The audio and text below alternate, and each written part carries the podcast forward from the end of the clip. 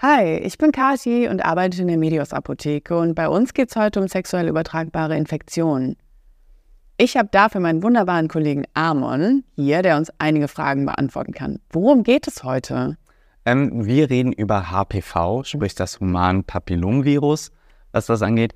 Ähm, es ist ein bisschen komplexer, sagen wir es mal so. Also dieses Virus, es gibt unterschiedliche Genotypen, was das angeht. Also man redet so von circa fast über 200 unterschiedliche Genotypen, was das angeht. Also es ist ein Riesenspektrum. Ähm, interessanter oder viel wichtiger ist dabei zu sagen, HPV ist deshalb ein so wichtiges Thema im Bereich STI, da circa 80 Prozent der Leute, die ein Sexualleben haben, also auch Sexualverkehr haben, mhm.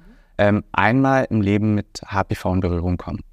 Ja, und das ist natürlich eine ganz schön große Menge, wenn wir uns das jetzt mal so in Zahlen anschauen. Mhm.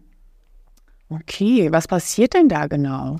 Ähm, Im Endeffekt greifen diese äh, Viren unsere Zellen an den Schleimhäuten und an der Haut an, was das angeht, und können dann halt eben, je nachdem welcher Genotyp das ist, äh, unterschiedliche Sachen auch auslösen. Also es geht einmal zu Low-Risk HPV, das bedeutet, die haben ein niedriges Risiko, was das angeht. Die bilden dann sowas wie Läsionen zum Beispiel an der Scheide, innerhalb der Scheide, können aber auch am Penis, Anal- oder Anogenitalbereich sein. Ebenfalls betroffen wäre der Mund- und Rachenraum. Und zusätzlich kommt es dann auch noch zu den Feigwarzen, ne, die man so ganz klassisch kennt, diese Warzen, die sich halt eben in dem Teambereich hauptsächlich bilden.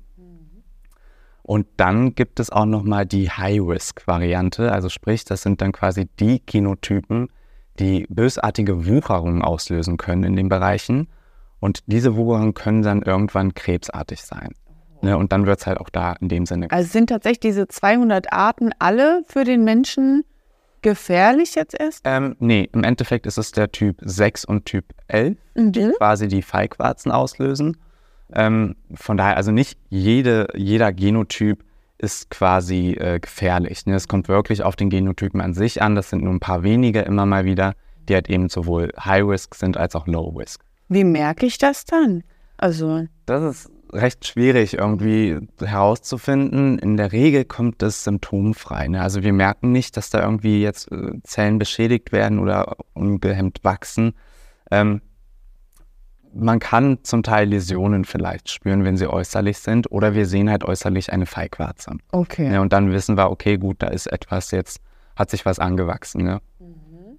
Welche Gefahr birgt das denn? Ähm, Gefahren ganz klar sind halt eben diese High Risk, von denen ich erzählt hatte. Äh, Problem ist halt eben, das sind halt Tumorerkrankungen, die entstehen können. Ne? In seltenen Fällen sind das mal so Peniskarzinom, Analkarzinom, was das angeht, oder Mund- und Rachenraum.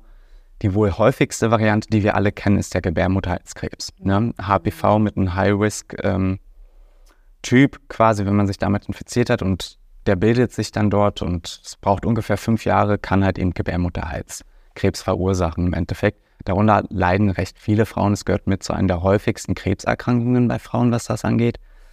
Ähm, und ist daher einfach ein riesengroßes Thema, dass man darauf aufmerksam mhm. macht. Ist das dann eher eine Erkrankung, die dann eher Frauen betrifft? Ähm, Oder? Es wird immer gerne so dargestellt, ja, weil immer also das ganz kennt das Thema Gebärmutterhalskrebs, ne, die Frauen sollen sich unbedingt schützen oder prophylaktische Maßnahmen machen. Im Endeffekt ist aber der Mann ebenfalls Träger von diesem Virus mhm. ne, und kann das natürlich an eine Frau weitergeben. Ne? Also und davon mal abgesehen, diese seltenen Fälle von Penis- und Analkarzinom, es ist trotzdem weiterhin ein Risiko da. Mhm. Ne? Also es sind nicht nur Frauen betroffen. Es wird immer gern so dargestellt, als wäre es nur ein Frauenthema. Es ist im, Endeffekt allerdings ein großes Thema für sämtliche Personen mit dem Schwerpunkt auf Frauen. Mhm. Ne? Wie kann ich mich davor schützen? Unterschiedliche Varianten. Also, was heißt unterschiedliche Varianten? Es gibt eigentlich natürlich Safer Sex Methoden. Ähm, es existiert eine Impfung gegen HPV, die super wichtig ist. Die Krankenkassen übernehmen die bei Kindern von 9 bis 14 Jahren. Ähm, es wird ja gerne immer wieder gesagt, dass nur Frauen oder Mädchen sich impfen lassen sollten. Nein, es macht auch Sinn, dass Männer sich halt eben impfen lassen. Das ist ganz wichtig.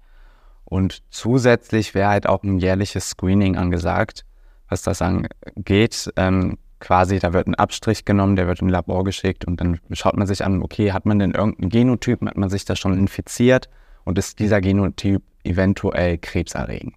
Macht es Sinn, ja? Ja. Macht es Sinn, sich danach noch zu impfen? Ja. Also nach 14 Jahren? Ja, es macht Sinn. Solange man noch nicht mit so einem Genotyp in Berührung gekommen ist, der krebserregend ist, ähm, macht es Sinn, sich dagegen weiterhin impfen zu lassen. Ganz klar, auch im höheren Alter ist das wichtig.